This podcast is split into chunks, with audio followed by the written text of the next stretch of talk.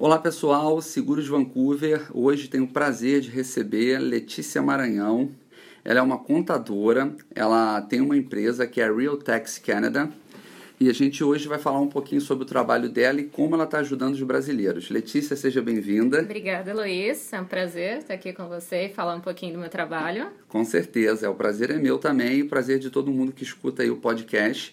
Eu queria que você apresentasse um pouquinho antes da gente começar a conversar e a gente abordar aí alguns temas importantes. Tá legal, eu vou começar contando aí quando eu mudei para o Canadá. Eu estou no Canadá há cinco anos, eu vim estudar contabilidade, eu estudei dois anos e meio aqui no Canadá. Desde que eu estava estudando, né, eu comecei já a trabalhar na área e a partir daí eu fui evoluindo até agora que eu, esse ano de 2019, eu abri a Realtex. Estamos aí prestando serviço uh, para todo o público no Canadá, mas estamos voltados ao público brasileiro. Maravilha.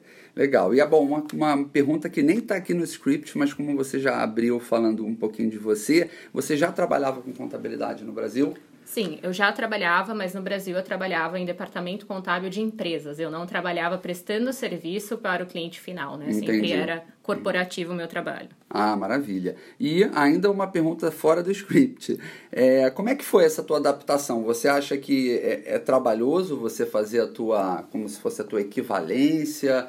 Como é que você vê isso para você trabalhar na tua área? Olha, aqui no Canadá você consegue trabalhar com contabilidade se você estudar, você né, sem a designação que é o CPA, que é a licença, você uhum. consegue ser um bookkeeper, um assistente contábil, mas você não pode assinar os demonstrativos, tá? Entendi. Então, se você é importante, eu considero de suma importância você estudar aqui, porque como muda os países, muda a tributação, a legislação. Exatamente. Então, você vai estar completamente por fora se você trouxer só a sua bagagem do Brasil e não conhecer os tributos no Canadá. Ah, concordo, exatamente. Maravilha.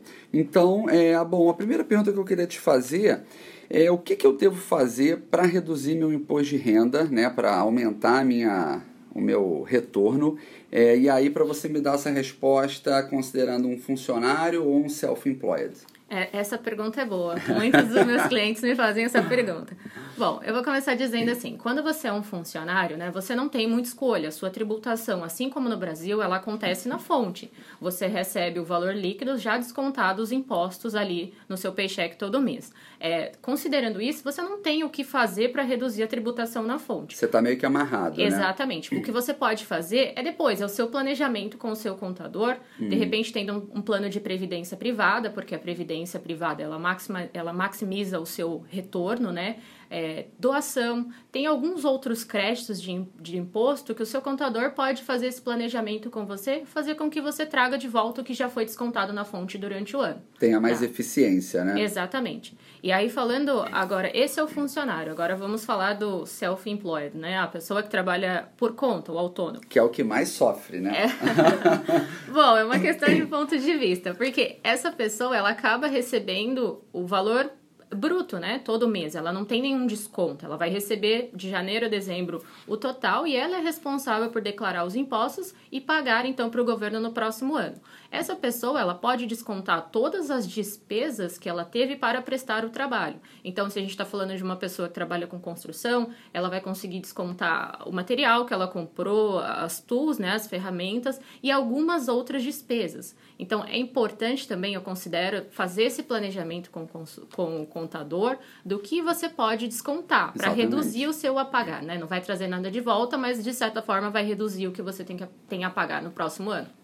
Maravilha. Agora, voltando para o funcionário, só para tirar uma dúvida, ainda é, existe algum tipo, porque eu sempre é, ainda penso com a cabeça do Brasil, né? Então, no Brasil, eu tinha como botar despesa médica, coisas do tipo. Isso para quem é funcionário, adianta ou não? Sim, sim. Esses são os créditos, né? Que aí é, é a tuition, a tuition em si, até é legal falar sobre a tuition, porque esse é um mito que muitas pessoas me procuram falando, é um boato que tem inclusive na nossa comunidade e em outras, que ah, eu pago, a escola significa que eu vou receber de volta o que você pagou na escola, né? Você não recebe de volta o que você pagou propriamente para a escola. O que você pagou para a escola de tuition, ele é um crédito não reembolsável. Que hum. chamam, que significa que ele vai contra o que você pagou de imposto na fonte. Então, se você é um funcionário pagou lá o seu imposto durante o ano e você não tem tuition, aquele imposto é devido, assim como no Brasil. Agora, se você tem tuition, doação, despesa médica, que é o que você levantou agora, e existem alguns outros créditos que você pode trazer de volta o que você pagou durante o ano. Então, o máximo que você vai receber de reembolso é quanto você pagou de imposto na fonte uh, durante o ano. Ah, legal. Isso é importante saber.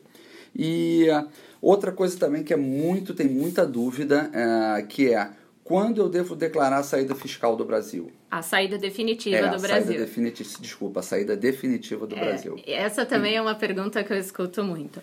A, a, Receita Federal, vou começar falando o que a Receita Federal diz. Quando você tem a intenção, né, você já sabe que vai passar mais de 12 meses fora, ou você completa 12 meses fora fisicamente, você deve dar a saída definitiva do Brasil. Mas é importante falar que a saída definitiva do Brasil, ela, ela vem com algumas implicações, né? Então, se você tem investimento no Brasil, se você tem propriedade no Brasil alugada, te gerando renda, é, eu considero de suma importância você ter uma conversa com o contador é o ideal que seja alguém que entende do lado do Brasil e do Canadá para te orientar nesse ponto, para que você converse antes de dar a saída definitiva, porque as implicações elas vão acontecer aí após a saída. Mas o que a Receita Federal, só reforçando, diz, são 12 meses. Ah, isso, e você tocou num ponto importante, porque eu acho que quando você, você sendo brasileiro, tendo né, ainda o PELAR e cá, e você, contadora, também sendo brasileira e também tendo essa, essa experiência nos dois lados, eu acho que isso ajuda muito, né? Ajuda bastante. Eu já tive clientes que entrou em alguns escritórios aqui no Canadá e foi levar a situação do Brasil, né? Só que o contador aqui no Canadá, ele não estudou a legislação brasileira, a tributação brasileira, então ele vai te dar orientação na parte do Canadá. Exatamente. E aí, muitas vezes acaba que a parte do Brasil fica ali de fora. É, não, isso é, isso é super importante, considerar esses dois lados. E uh, agora, é, receita no Brasil. É, você até falou um pouco disso, né? Se eu tenho um imóvel, se eu tenho um investimento, como é que eu devo declarar isso? Olha, aqui no Canadá, é, para todo mundo que faz declaração aqui, quando você começa a fazer a tua declaração, o primeiro ano é o que a gente chama que o, o Canada Revenue Agency, né? Que para quem não sabe, a sigla CRA equivale à Receita Federal no Brasil é, ele te dá, de certa forma, um bônus. No primeiro ano da sua declaração, que é a sua entrada no fisco canadense, você ainda não é não entra a obrigatoriedade de reportar tudo que você tem fora. A partir do segundo ano, você, como um residente fiscal do Canadá, aí vale lembrar que é um ponto de confusão também. Um residente fiscal, ele não significa que ele é um permanente residente do Canadá para fins de imigração são, são pontos distintos. Você pode ser um residente fiscal do Canadá, mas não ser um residente permanente. Entendi. Então, seu status para imigração é diferente do seu status, o seu status fiscal. fiscal. no país, tá? Isso é importante. E aí, quando você passa a ter o status de residente fiscal do Canadá, é, você tem a obrigatoriedade de reportar toda e qualquer renda, independente de onde ela aconteceu.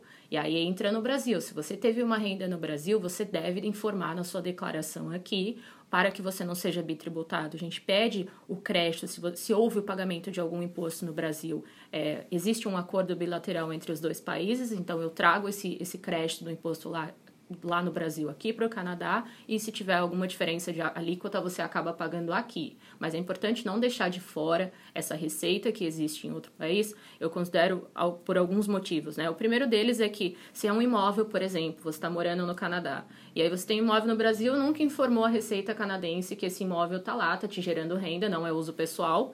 E aí daqui a pouco você recebe uma boa oferta, decide vender para comprar alguma coisa no Canadá ou até mesmo para trazer, você decide trazer o, o recurso para cá. Hum. Quando esse quando houver a transferência do valor do Brasil para o Canadá, né, o próprio banco pode te reportar para o CRA falando, olha, entrou um valor alto aqui, investiga da onde é a origem. É, é normal, todos os hum. países têm, têm esse procedimento para evitar a lavagem de dinheiro. Então, quando o CRA for dar uma olhada, né, fazer essa, esse, esse cheque no seu, no seu tax return, no seu imposto, não vai ter esse, esse imóvel declarado. E aí? Aí entra a questão da multa, que a multa por não ter declarado bens fora é 2.500 dólares por ano. Nossa. Então, mais os juros, mais a correção né, do, do imposto devido. Então, é, é melhor ficar atento com esse ponto de, de bens fora do Canadá. É, esse ponto importante. Você já viu, você tem algum caso assim é, que você possa falar um pouquinho que aconteceu, que a pessoa tomou uma multa ou é, eu tenho. Eu tenho alguns, né? Eu tenho clientes brasileiros que acabou não declarando e possuía alguns bens uh, nos Estados Unidos e também não declarou, mas nos Estados Unidos com o Canadá essa comunicação entre a Receita é muito mais é, próxima. É muito mais próxima, exatamente. Então os Estados Unidos informou o, a Receita canadense, olha, tem bens aqui e como é que tá o lado daí, né? Falando de uma forma simples. E o Canadá falou, não, essa pessoa nunca me informou. E aí voltou e começou a aplicar 2.500 dólares de multa por ano, mais a correção. E assim, foi uma dor de cabeça, teve que contratar advogado tributário e entrar numa disputa legal, legal oh, aí com, é. com Não, a Receita. É, é importante, quando você sabe o tamanho do problema, às vezes você ter o contador e fazer tudo certinho sai muito mais barato. Né? Exatamente. Né? É, bom, o que, que eu preciso fazer? Bom, antes da, da pergunta, brasileiro é muito empreendedor. Então é muito comum, eu vejo, eu tenho muito cliente que já chega aqui abrindo negócio ou depois de um ano já abre um negócio. Então o que, que eu preciso fazer para abrir uma empresa e empreender no Canadá no ponto de vista contábil? Quando você diz que o brasileiro é empreendedor, eu já tenho que fazer um comentário e falar que bom, né? Porque todos vão precisar de contador e nós estamos aqui para ajudá-los. Exatamente. É, o, o, o processo de abertura de empresa no Canadá ele é muito simples, tá? Ele não é tão complexo quanto no Brasil, digo, tanto da parte fiscal, legal, o tempo de abertura também é bem rápido, a gente consegue abrir uma empresa aí no máximo em três dias. Oh, que maravilha. Exatamente. E pela internet, né? É, todo o processo, ele é feito online, claro que o contador, ele vai precisar, é, porque o processo é em duas etapas. Uma, uma é o registro oficial com o órgão do governo, Outros são os registros das contas do, dos impostos que o seu negócio vai precisar estar registrado e coletando né, e cobrando ali do cliente e repassando para o governo. Não existe um valor mínimo que você precisa depositar numa conta bancária no Canadá. As pessoas me perguntam muito isso, ah, eu preciso ter um aporte inicial. Não.